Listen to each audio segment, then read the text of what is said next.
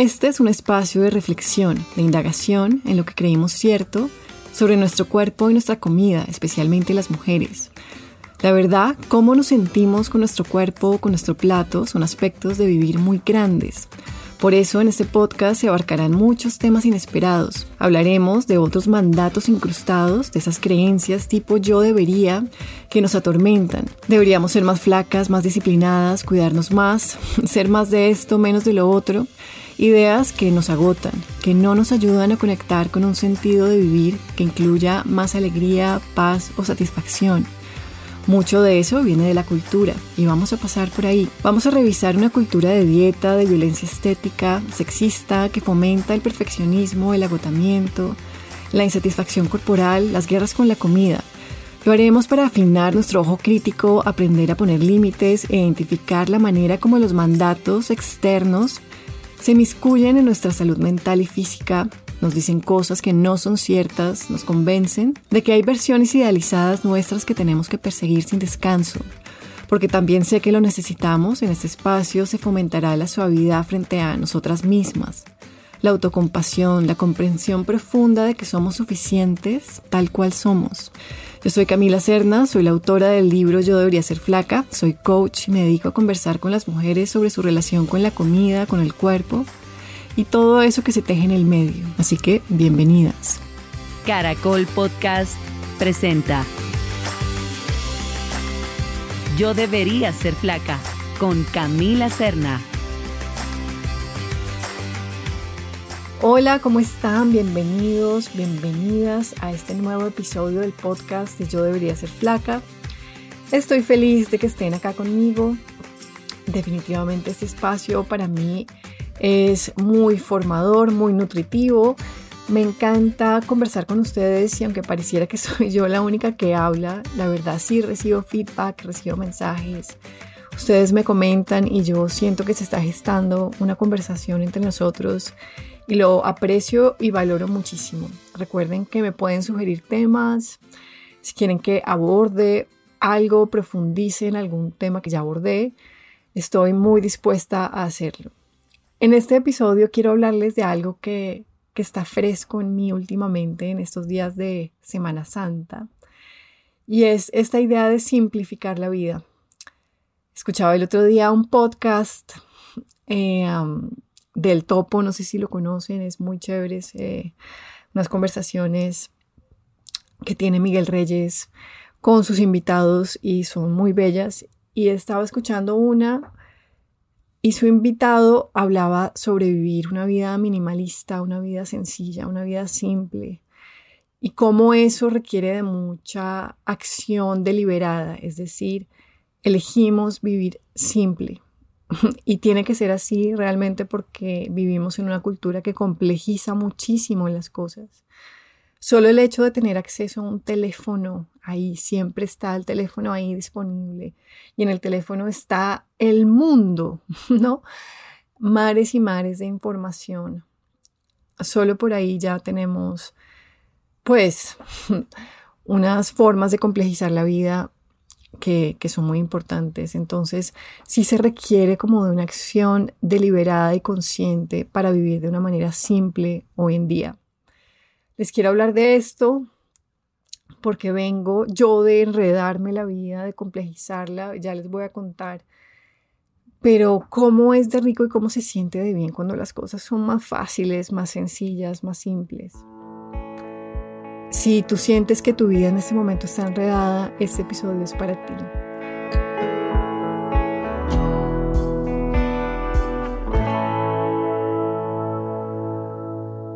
lo voy a abordar desde asuntos que además me parecen a mí que deberían ser fáciles como dormir, como comer, como el simple hecho de estar y de ser y cómo hemos vuelto estas cosas algo muy difícil. Y comencemos con el tema de dormir, que yo ya hablé de eso en otro episodio. Yo les conté que yo tuve insomnio, que es algo recurrente en mi vida, que lo conozco de primera mano, ustedes ya lo saben. Si no han escuchado ese episodio, les puede ser útil, inclusive si no han pasado por insomnio.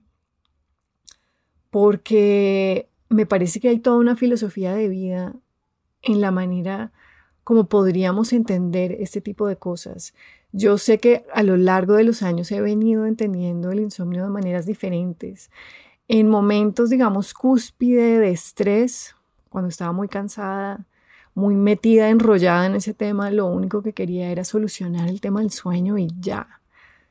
Y en ese lugar complejicé el tema, eh, también de la mano de la cultura, porque siempre habrá alguien que te diga que necesitas un app especial, un suplemento especial traído de yo no sé dónde, con qué ingredientes, o que tienes que cambiar tu dieta y comer exactamente lo que tienes que comer para ayudarle a tu ciclo circadiano o a la serotonina o quién sabe qué cosa. Y siempre habrá maneras de complejizar el tema y entiendo que lo hagamos, especialmente cuando estamos muy alterados. Sin embargo, yo les puedo decir que lo que más me sirvió de todo lo que leí fue un señor, un coach del sueño, que me dijo, pues no me lo dijo a mí personalmente, pero lo escuché en uno de sus podcasts, dijo que el tema del sueño no se trata de ir a abordar la noche y solucionar la noche, sino cómo vivimos el día. Y sola esta idea me, me como que se me, se me despejaron los cielos porque me di cuenta que así es y que en la medida en que uno le pueda sustraer más y más importancia al tema del sueño y de la noche, más se relaja uno y más entran los mecanismos naturales que son los encargados de hacerlo dormir a uno.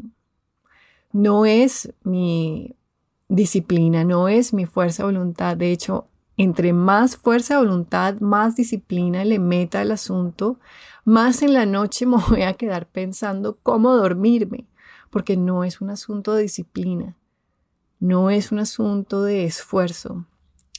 Inclusive él pregunta que qué pasa si uno le pregunta a alguien que siempre ha dormido bien, que nunca ha tenido problemas con el sueño, ¿cómo hace? ¿Cómo hace para dormir? Y esta persona, pues no va a tener mucho que decir, dirá, me acuesto, cierro los ojos y me duermo. Y así es, de verdad que así es. Y eso lo puedo entender muy claramente desde la comida. Desde la comida, si me preguntan a mí, ¿cómo hago para comer? No voy a tener mucho que decir, no voy a tener una teoría para ofrecer, ni voy a dar tips, ni, ni nada por el estilo, no tengo estrategias, no estoy pensando en una dieta optimizada, ni nada por el estilo, sino estoy pensando en que me gusta comer, qué rico, qué vamos a comer hoy. Ese es el comer intuitivo del que le habla a las mujeres cuando trabajamos en, en la práctica de coaching. Ese comer que se relaja, que se adapta, que fluctúa, que disfruta y no mucho más. No está mediado por mucho más, ni por muchísima información nutricional, que las vitaminas, que los macronutrientes, no, nada de eso. Simplemente hay un saber intuitivo y hay un relajamiento y hay una confianza en que sabemos hacerlo. Y así como nuestro cuerpo sabe dormir, sabe comer. Y eso es una maravilla, ¿no? Porque de nuevo, si salimos a la cultura, la cultura nos va a decir y nos va a contar las 18.000 maneras en que podemos complejizar el asunto. Podemos de verdad creer que hay una dieta muy especial para nosotros y, y les digo que yo he caído ahí.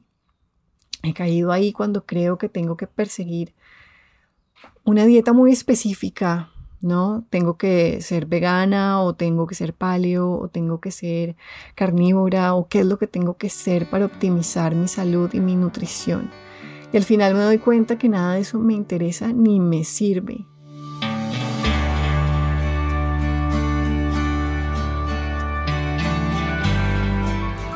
Yo puedo hablar desde mi experiencia y sé que eso no me ha servido. Me ha servido relajarme con la comida y confiar en mi capacidad de comer. Y creo que ese es el centro del trabajo que hacemos con las mujeres, que ellas confíen en su capacidad de comer, porque realmente ahí radica todo. Hace poco publicaba en Instagram un post muy sencillo que decía algo así como, en el contexto de la comida, la confianza supera a la disciplina. no la requiere, de hecho, porque la confianza es la base de todo. No necesitamos una disciplina férrea cuando nos vamos a dirigir hacia la comida. Necesitamos es confiar en que sabemos comer, que tenemos un cuerpo que tiene los mecanismos y los recursos para ayudarnos a navegar todo y a modificar nuestras decisiones si deben ser modificadas, porque de repente nos podemos enfermar y de repente algo sí tiene que cambiar en la alimentación y podemos modificarlo, podemos adaptarnos sin que el mundo tambalee, sin que sea un tema grave ni nada por el estilo, sino que sea algo sencillo, algo sencillo de hacer. Y lo mismo ocurre con el movimiento también, o sea, nuestro cuerpo le encanta moverse, es como parte de nuestra naturaleza, salir a caminar, mover las piernas, ejercitar los músculos. Pero el ejercicio también se ha vuelto algo muy complejo. Y de nuevo, uno va y mira las redes y están las 10.000 maneras de complejizar el ejercicio. Y me acuerdo de Virgie Tovar, que yo he hablado de ella varias veces, esta activista norteamericana que aboga por la diversidad corporal y ella habla de eso, cómo la cultura coge elementos mm, normales, naturales de vivir como comer y moverse y los vuelve algo complejo como la nutrición y el deporte. Sí, algo que, que ya no es tan fácil de abordar, algo que tiene que ser estudiado, algo que debe ser medido, algo que los demás, los expertos nos tienen que contar sobre eso. Entonces nos dejamos de relacionar directamente con cosas y tiene que haber de repente intermediarios, gente que nos dice cómo hacer las cosas. Y ahí algo que ayuda mucho es conectarnos con el placer. El placer siento que es como una brújula y a veces lo dejamos por alto, es como si no importara tanto, como si de repente pudiéramos obviar esta faceta de vivir que es la que hace que las cosas se sientan rico. Y el placer es una brújula en el sentido que nos orienta y nos dice hacia dónde movernos. Y con el tema de la comida y el ejercicio nos ayuda. Podemos preguntarnos cómo se siente un ejercicio frente al otro y para saber cuál sería uno más idóneo para hacer para nosotros. Nos podemos preguntar cómo se siente, qué se siente, si se siente rico, si no se siente tan rico. Yo sé personalmente que hay cosas en mi cuerpo que se sienten muy bien. Otras que me gustaría poder hacer pero que no se sienten tan bien. Digamos el ejercicio cardiovascular muy eh, exhaustivo no se siente bien. Me gustaría tal vez poder hacerlo más, pero no se siente bien en mi cuerpo. Entonces, esa es mi brújula.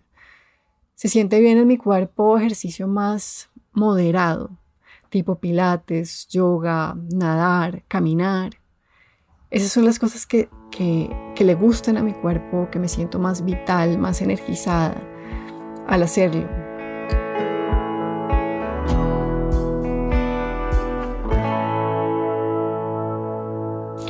Y otro elemento que complejizamos y posiblemente es el más desconcertante es simplemente el hecho de ser, de existir como seres humanos en este planeta.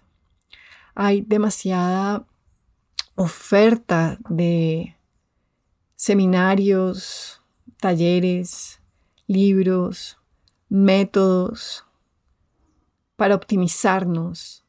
Y ojo porque yo no estoy diciendo que no trabajemos en nosotros mismos. De hecho, yo soy una persona que se trabaja muchísimo, muchísimo, pero también he aprendido que nunca me voy a perfeccionar y que nunca voy a trascender mi condición humana. Esta es una frase que oí hace poco. Nunca vamos a trascender nuestra condición humana. Y yo encuentro mucho descanso ahí. De hecho, hace poco también hablaba de eso en este podcast. Para la condición humana no hay cura, dice la escritora Kate Bowler. No hay cura para esto y está bien. No tenemos que trascender nuestra condición humana que tiene dudas, carencias, falencias. Está bien porque vinimos a experimentar todo eso. Y venimos a experimentar ese contraste. Cómo se siente estar bien después de haber estado mal. Y ahí de repente las cosas toman una nueva dimensión y los aprendizajes cobran vida. Y eso en parte es la razón por la cual estamos acá, no la vamos a trascender. Entonces, si vamos a trabajar en nosotros mismos, que sea de una manera tranquila, más sencilla, más humana, más aterrizada, sin creer que vamos a optimizar el ser, que vamos a llegar a un nivel de perfección en donde todo se siente bien, todo es óptimo, donde utilizamos el tiempo exactamente como debemos usarlo, donde todo es un tema de productividad, también como de ser productivos, de, no sé, de no poder descansar en esta humanidad que tenemos. Y creo que eso complejiza muchísimo la vida, muchísimo. Ahorita estoy leyendo un libro de Byung-Chul Han, el filósofo coreano, y se llama La sociedad del cansancio. Y él habla de eso, tal vez desde otra óptica, pero sí habla de eso, habla de cómo el principal tirano hoy en día es uno mismo. Y uno es un tirano porque cree que uno cree que uno se puede expandir sin límites, como si fuéramos emprendedores de nosotros mismos, dice él.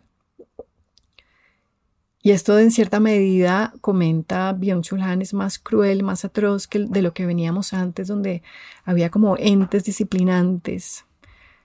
Entonces la visión de um, Michel Foucault, ¿no? De todos estos espacios disciplinantes como la cárcel, como el hospital, como la escuela.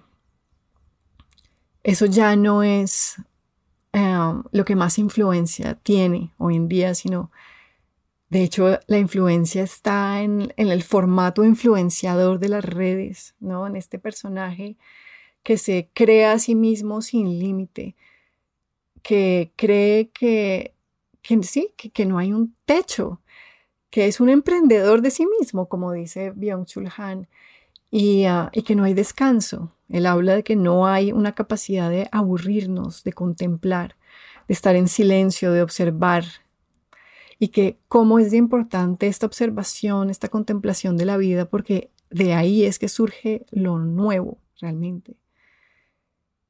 De lo otro surge lo idéntico, también Byung-Chul Han habla mucho de lo idéntico. Y pues bueno, es un libro buenísimo, yo lo recomiendo mucho, además porque es filosofía que es fácil de entender.